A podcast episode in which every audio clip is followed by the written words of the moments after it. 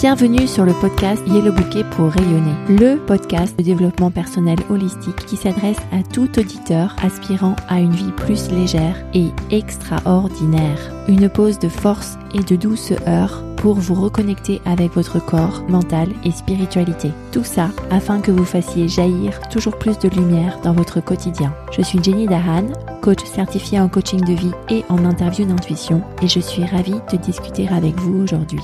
Partager cet épisode et donner un avis positif, c'est la meilleure manière de soutenir ce travail. Je vous indique comment laisser un avis positif sur yellowbouquet.com slash avis. Bienvenue dans l'épisode 113 du podcast Yellow Bouquet pour rayonner, où je te parle de pépites que j'aurais vraiment voulu apprendre plus tôt, plus jeune, dans ma vie d'enfant ou de jeune fille et de jeune femme. La première pépite, c'est la notion de 50-50. Dans la vie, il y a 50% d'émotions positives, 50% d'émotions négatives. Vie est faite à moitié d'émotions déplaisantes et à moitié d'émotions plaisantes. Une vie où il n'y a pas d'émotions déplaisantes n'existe pas. Ça veut dire que tu n'es pas une humaine. Une vie où il n'y a pas de colère, de tristesse, de peur, de jalousie, d'envie, n'existe pas les émotions déplaisantes font toujours partie de la vie d'un être humain. Après, le prisme d'émotions déplaisantes diffère d'une personne à une autre. Par exemple, dans la vie d'une personne, il peut y avoir de la détermination. La détermination, c'est une émotion qui est déplaisante. C'est difficile de ressentir la détermination à avancer parce qu'on doit aller au-devant de la peur qui est toujours en siège arrière de la voiture, référence à l'épisode 109 de ce podcast. Donc il y a un prisme large d'émotions déplaisantes. Chacun, chacune expérimente différents types d'émotions, mais ce qui est sûr, c'est que chacun et chacune va vivre dans sa vie à peu près 50% du temps des émotions plaisantes et 50% du temps des émotions déplaisantes. Pourquoi est-ce que ce ratio est-il si précis?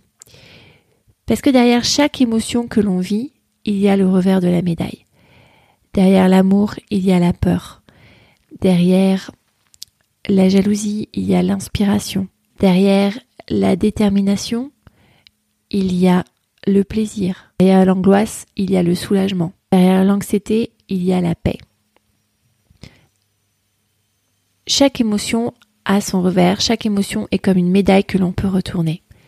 Et à chaque fois qu'on éprouve une émotion plaisante, c'est possible pour nous aussi de ressentir son contraire, à cause des pensées que l'on génère dans sa tête.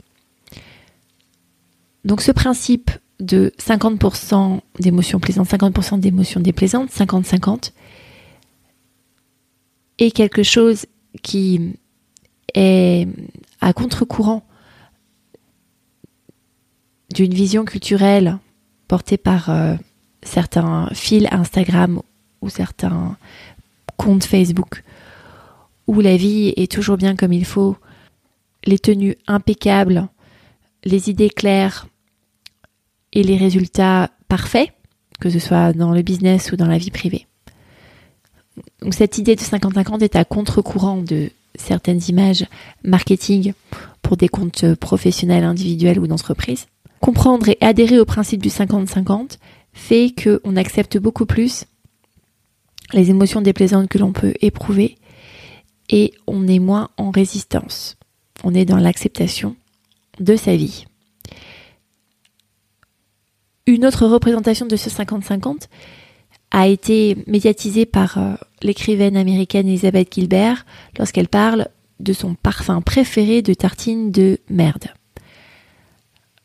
D'après ces mots, c'est dans chaque activité créatrice que se trouve un parfum différent de tartine de merde et on doit à chaque fois manger sa tartine avec son parfum préféré de merde.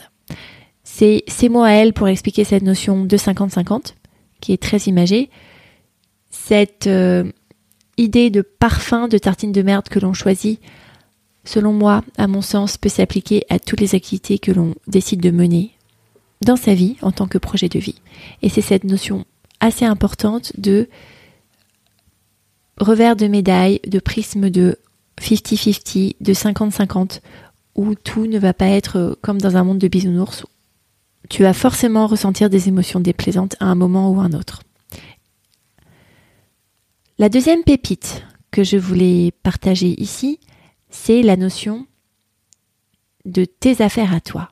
Dans la vie, et référence aussi à l'épisode 109 sur la peur passagère, il y a trois types d'affaires, et je reprends ici, sans la citer exactement, l'américaine Byron Katie. Il y a d'une part les affaires de l'univers, les affaires des autres, et tes propres affaires.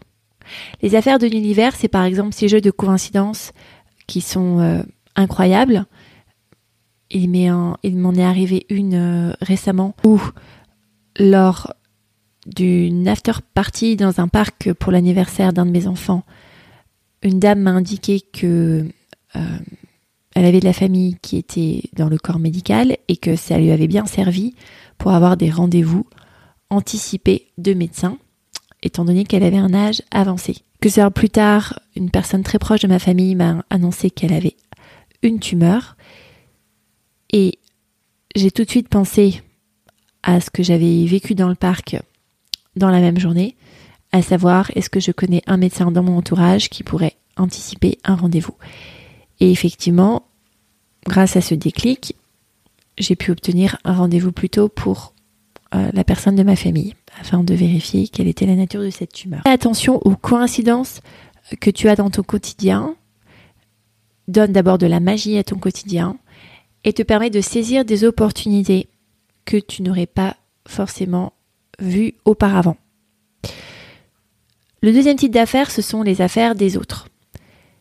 Parce que nous vivons ensemble avec d'autres individus, d'autres groupes, d'autres organisations, d'autres familles, et chacun mène sa propre vie. Si tes collègues au travail sont systématiquement en retard à des réunions, si tes enfants n'arrivent pas à faire leurs devoirs, ton conjoint se plaint d'un sujet domestique.